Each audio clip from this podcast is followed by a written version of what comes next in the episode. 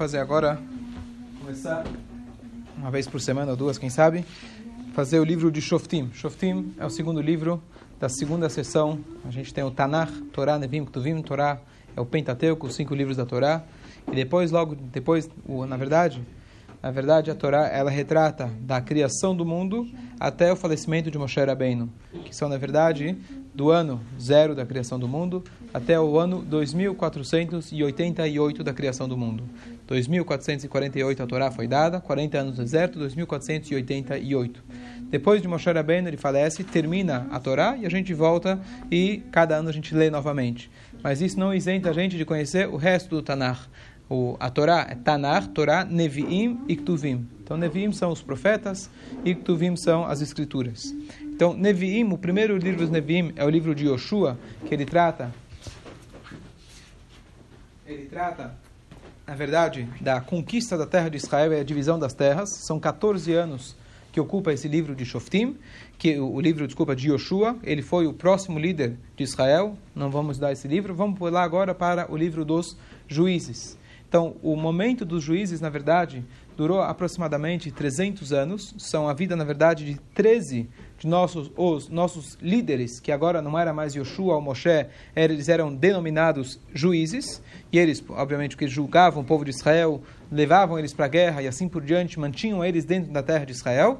E isso ainda era antes da construção do primeiro templo, porque depois da o que, que vê que vem depois dos livros, depois de Shoftim? Você tem a vida de Shmuel, Shmuel Aleph, Shmuel Beit, que conta, na verdade, a vida dos primeiros reis.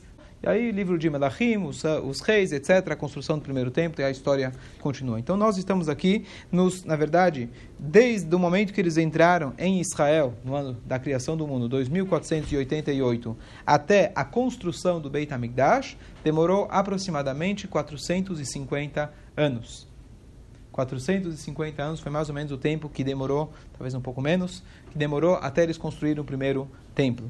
Tá? Depois o primeiro templo durou 410, 70 anos na Babilônia, e o segundo templo 420 e terminou, foi destruído no ano 70 da Era Comum. Fica mais fácil para a gente é, é, se situar.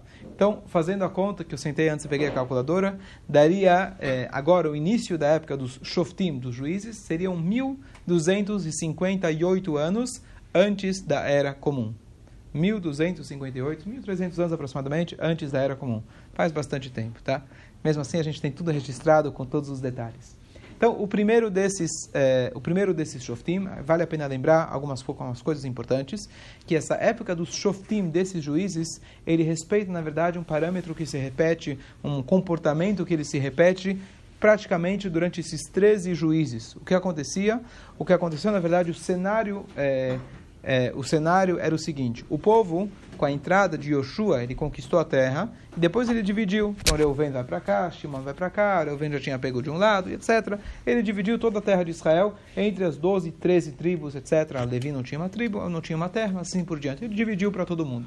Só que, ao longo desses anos de divisão, como demorou, é, ele não tinha, na verdade, de fato, conquistado toda a terra completamente ele tinha dividido as grandes partes da terra, mas logo no início agora do livro de Shoftim, o que vai acontecer é que algumas das tribos, cada uma delas individualmente, vai precisar terminar a conquista de seu território. Então, em grande escala já tinha sido conquistada a terra, mas Yoshua não terminou todo o trabalho e agora com os próximos juízes ainda vão ter é, é, inimigos dentro da terra de Israel, alguns ainda dos dos povos nativos e ainda vão ter também ataques externos dos filisteus etc que vão se repetir ao longo das é, desses shoftim.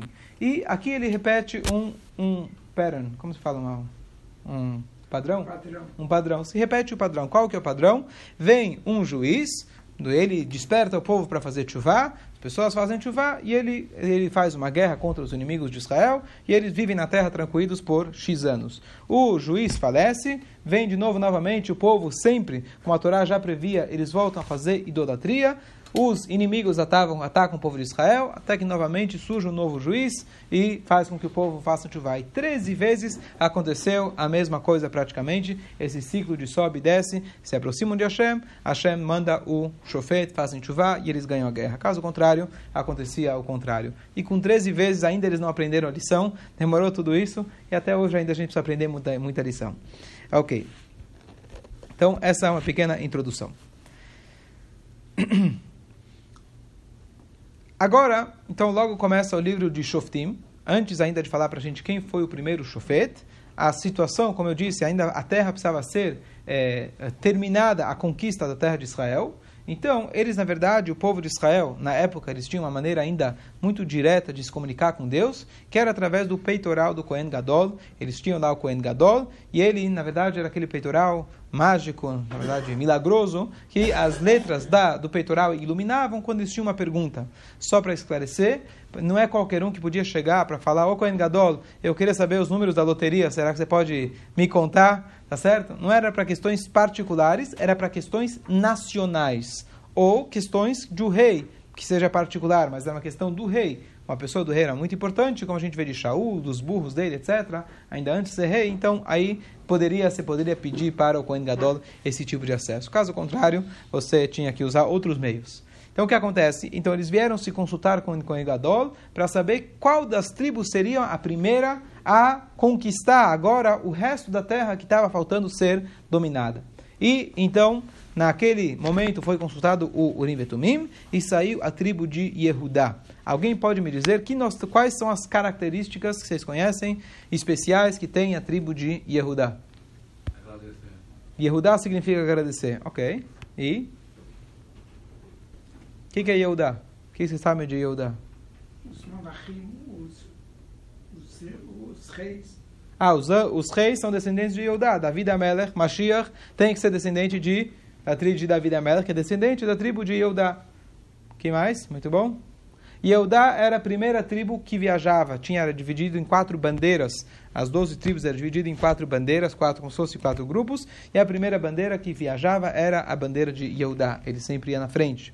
Yehudá, ele também foi o primeiro é, quem lembra daquele Nachshon Ben Aminadav, que foi aquele primeiro que teve coragem de pular no mar, quando o mar não estava se abrindo, ele foi lá, pulou e etc., e o mar se abriu, ele era a tribo de Yehudá, tá? E essa Yehudá, na verdade, a tribo de Yehudá, quando foram inaugurar o Mishkan, que justo a gente está estudando agora, quando foram inaugurar o Mishkan, ou na verdade, desculpa, inaugurar não o Mishkan, mas o Mizbeach, quando foram inaugurar o serviço do altar, a primeira tribo a fazer o, o, o Korban foi a tribo de Yehudá, representado pelo seu líder, Nachshon ben Aminadav. Então eles tinham méritos especiais também por esse líder de ter tido a coragem.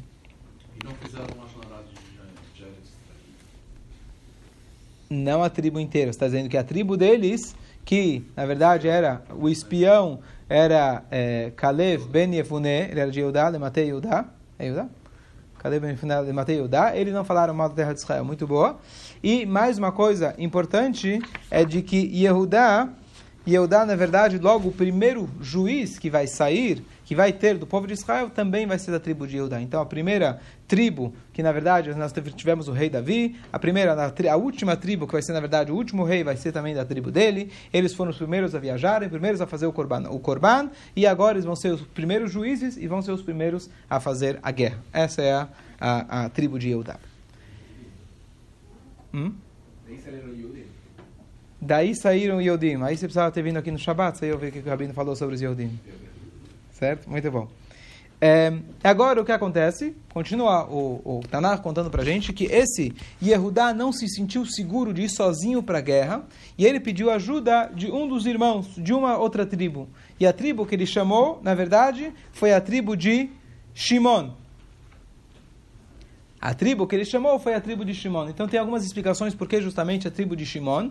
Na verdade, nós temos as tribos Reuven, Shimon. O que, que você tem na frente de Eudá? Vocês lembram os nomes das tribos?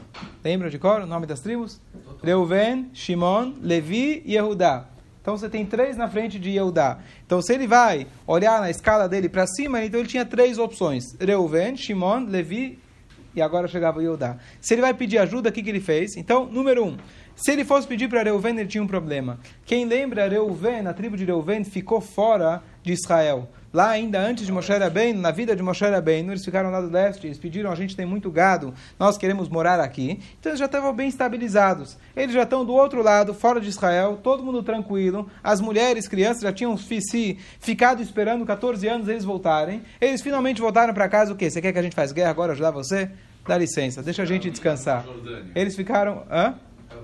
Jordânia. O que acontece depois? Então, quem sobrou depois? Tem Shimon e Levi. Levi, na verdade, é uma tribo que nunca saiu para a guerra. Eu sou Cohen, tá certo? Não sou homem de guerra. Né?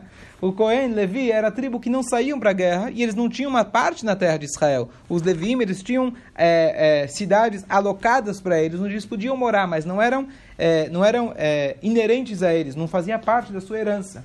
Então, Levi também não saía para a guerra. Então, quem sobrou? Sobrou para o Shimon. Então, o Shimon agora vai ajudar Yehudá para fazer essa conquista. Mas ainda não é, não é só isso, mas o Shimon também parte da, da, da, da terra parte da terra de Shimon estava dentro da terra de Yehudá. Então, nada mais justo, já que eles vão conquistar o seu, o seu território, eles então vão se juntar para a guerra. Muito bom. Eles agora eles chegam, eles chegam para é, aqui uma história um pouco trágica, mas eles chegam aqui de conta para a gente, eles vão para um lugar, eles vão para um lugar chamado Bezek, e esse Bezek, na verdade, ele era conquistado, era, era, ele era o dono, o, o, quem dominava essa parte era o Adoni Bezek, o senhor de Bezek, e eles conquistaram, eles pegaram esse rei e eles cortaram o polegar dele da mão e o dedão do pé. Por que, que eles fizeram isso? Nós não temos essa prática de maneira geral, é, de forma nenhuma. De maneira, o que acontece quando a gente vai numa guerra, a gente quer, como ele explicou inúmeras vezes, a gente quer eliminar o inimigo, ninguém tem prazer em destruir o inimigo, ninguém tem é, esse prazer de vingança, simplesmente a gente quer eliminar o problema, mas o que acontece foi que Hashem dirigiu os passos dos judeus para fazerem isso, para que ele recebesse Midá, Keneged Midá, na mesma moeda, porque esse Adonibezek, ele tinha a prática de guerra dele, que todos os, os é, é, todo mundo que perdia a guerra para ele, ele fazia questão de cortá-lo além o seu dedão e o seu polegar. Então, por isso, ele, Hashem fez com que ele recebesse na mesma moeda. E, na hora que estavam cortando, uma coisa curiosa, acho que é por isso que a, o Tanar conta pra gente essa história, uma coisa bonita, que na hora que estavam cortando, ele falou, eu mereço. Já que eu fiz isso com as pessoas, não tive compaixão, inclusive um pouco trágico para contar, mas ele colecionava esses dedões e, e, e, e, polegares embaixo da mesa dele, sem dó, sem, sem nenhum tipo de piedade.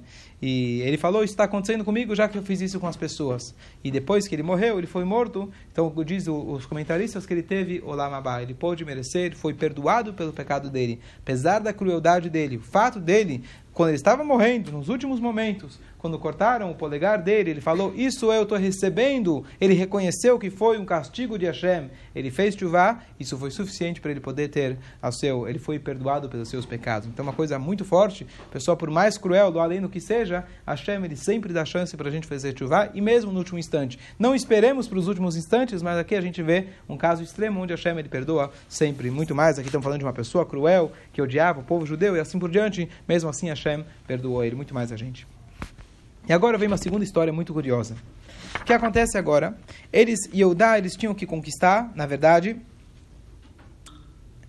eles tinham que conquistar uma cidade chamada Kriat Sefer, que até hoje em Israel tem esse lugar chamado Kriat Sefer, não posso afirmar que é o mesmo lugar, mas esse Kriat Sefer ficava perto de Hebron. Hebron é até onde estão enterrados lá os nossos patriarcas, tem lá Avraham, Yitzhak, Yaakov, Adam Arishon, etc. Todos eles estão enterrados lá em Hebron, que a gente, Baruch Hashem, até hoje pode ir lá visitar, etc. Então, lá, lá perto tinha um lugar chamado Kriat Sefer. E esse Kriat Sefer, o que significa Kriat Sefer, tradução? Kriat, o que, que é criar? Hã? Não, não, criar, não, criar é como se fosse uma é, aldeia, tá certo? Um bairro. Hã? Aldeia do livro, muito bom. O que, que significa aldeia do livro? Então, é o nome de um lugar, certo? Mas o que acontece é o seguinte: o Kalev, Kalev Benifuné, é, famoso Kalev Benifuné, que ele sim, da tribo de Eudá, como a Henry falou, ele foi um daqueles espiões da época de Moshe Rabbeinu, junto com Yoshua, que eles entraram na terra de Israel e não falaram mal da terra de Israel. Por que, que ele não falou mal? Então, quem lembra da história? Yoshua não falou mal por quê? Quem lembra? Por que Yoshua não falou mal de Israel? Não? Ninguém? Moshe Rabbeinu tinha rezado por ele. Lembra? Trocou o nome dele de Roshea para Yehoshua. Então ele recebeu uma força especial, já que ele seria o próximo líder. Kalev, então está escrito que Kalev ele foi, na verdade, rezar no túmulo dos patriarcas. Ele foi lá justamente para Hebron e ele rezou e pediu que o mérito dos patriarcas pudesse proteger ele. Então, já que ele foi lá rezar, Moshe Rabbeinu falou para ele que ele é Kalev Natat et Hebron, justamente por ele ter ido lá em Hebron, lá que foi, vai ser a porção dele. Então, Kalev ele já, naquele tempo, já estava designado para ele que a cidade de Hebron ele ia pegar. Então, essa cidade de Criat Sefer que ficava ao lado, então o Kalev, que agora ele era da tribo de Eudá, ele chegou e falou o seguinte, bateu na mesa, fez a seguinte proposta. Pessoal, quem conseguir conquistar a cidade de Kriat Sefer, que tinha muita resistência, eu vou dar a, a, a, a, a mão, o braço da minha filha em casamento para quem conseguir conquistar essa cidade. Essa foi a proposta dele. Um pouco ambiciosa, um pouco perigosa, certo? Vai, vai saber quem cair, quem vai cair, mas de qualquer jeito, na prática, quem foi que caiu, foi, que, quem foi que conseguiu conquistar, era um homem chamado Otniel ben Knaz. Otniel ben Knaz, ele na verdade, ele era, é, ele era um grande, grande estudioso da um grande estudioso da Torá, e Graças a isso, então, ele conseguiu, Hashem deu para ele uma força especial, e ele, então, é, além disso, ele era, o, ele era um irmão, é, meio irmão do próprio Kalev, e ele casou, então, com essa sobrinha, meia sobrinha, ele se casou com ela, e ele conquistou essa cidade. É óbvio que não era a força física dele que dominou, e sim, na verdade, foi a força espiritual que Hashem deu para ele conseguir conquistar essa cidade. Mais uma coisa muito curiosa, na verdade, nossos sábios falam o seguinte, que a palavra Kriyat Sefer, que significa Sefer, é livro que a conquista dele, mais do que a conquista física, ou além da conquista física de território, ele teve uma conquista espiritual. O que acontece é o seguinte, Moshe Rabbeinu, logo antes de falecer, voltando um pouco no filme, Moshe Rabbeinu, logo antes de falecer, ele virou para o seu aluno devoto, que seria o próximo líder, falou, olha, estou fechando aqui as contas, vou estou indo bater as botas, vou lá subir no monte, está tudo certo. Você tem alguma dúvida? Quer fazer alguma pergunta? Passei para você toda a Torá, se acompanhou, me acompanhou todo esse tempo. Quer fazer alguma pergunta, alguma coisa? Yoshua, ele virou e falou com muita, é, com muita segurança, ele falou, olha, te acompanhei todos esses anos, eu estou sabendo tudo, não tenho dúvidas, pode, pode seguir seu caminho. Estou usando as minhas palavras. E na verdade ele foi criticado pela autossegurança que ele teve, que para um tzadik, no nível espiritual dele, ele falou com um pouco de. É, não, não, sou eu, eu não poderia falar uma coisa dessa sobre Yeshua, mas um pouco, dentro do nível de tzadik, um pouco de segurança demais, um pouco talvez de arrogância. Então o que aconteceu é que durante os sete dias de luto de Moshe Rabbeinu, durante o Shiva de Moshe Rabbeinu, se acabou esquecendo, ele acabou esquecendo 3 mil alachot, 3 mil leis passadas por Moshe Rabbeinu. Então, uma quantia muito, uma quantidade muito, muito grande de alahot, e ele não sabia o que fazer, e ele se esqueceu, se esqueceu a tradição. Imagina o judaísmo faltando 3 mil itens. E o que acontece é que posteriormente, agora, depois dessa história, etc., falecimento de, de, de Moshe, 14 anos, 15 anos depois, chegou, chegou esse Odniel ben Knaz, e ele conseguiu criar Sefer, ele conquistou o livro. O que, que significa ele conquistou o livro? Ele conseguiu resgatar, através de sua é, aprofundamento, o seu, seu, sua dedicação, de dedicação ao estudo, ele conseguiu resgatar essas 3 mil alahot para o povo judeu. Isso significa também que ele conquistou a cidade de Sefer, ele conquistou o livro e ele conseguiu resgatar. Qual foi o resultado? Ficou muito claro de quem seria o próximo líder do povo judeu. Uma pessoa desse gabarito conseguiu resgatar algo que tinha se esquecido desde, sido esquecido desde Moshe Rabbeinu. Nem o próprio líder Yoshua conseguiu resgatar. Então agora ele vai se tornar o próximo líder líder de Israel, e ele vai agora, através deles, vão agora fazer as primeiras guerras e conquistas para trazer novamente a paz para o povo judeu. Temos alguns minutos, podem fazer alguma pergunta, se alguém quiser, aproveita agora.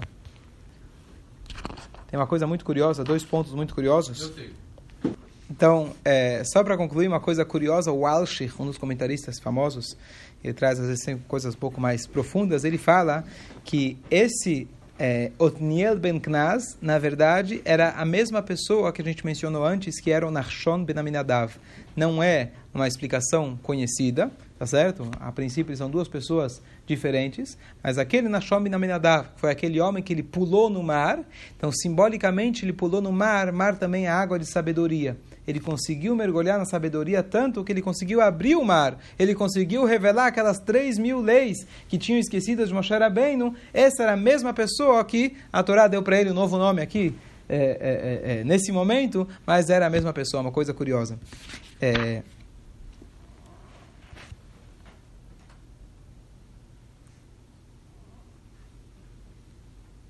E só, uma, só, só para concluir, tem uma frase de que é, foi falada, acho que foi foi em nome do Otniel Ben Gnaz, ele falou, ele argumentou que, na verdade, que ele argumentou para Deus de que Mashiach vai chegar, uma coisa curiosa, bem nosim makom, bem enosim makom. Tanto se a gente faz a vontade de Deus, ou se a gente não faz a vontade de Deus, Mashiach vai chegar. Nós sabemos que cada mitzvah que a gente faz, a gente aproxima a vinda de Mashiach. Mas frequentemente as pessoas falam: bom, vamos olhar para o mundo, vamos ser sinceros, olha quanta coisa Deus nos livre negativa acontecendo. Será que Mashiach vai chegar? Então, às vezes a pessoa fala: bom, Mashiach, talvez a gente tenha que estar perfeito para que Mashiach possa chegar. Então, ele justamente disse que tem essa ideia de que mesmo se a gente não está fazendo exatamente aquilo que devia, Mashiach vai chegar justamente ao trabalho dele. Ele vai corrigir tudo aquilo que a gente não conseguiu, ele vai dar o toque final e assim Mashiach vai chegar, esperando que seja Bezrat Hashem ainda hoje.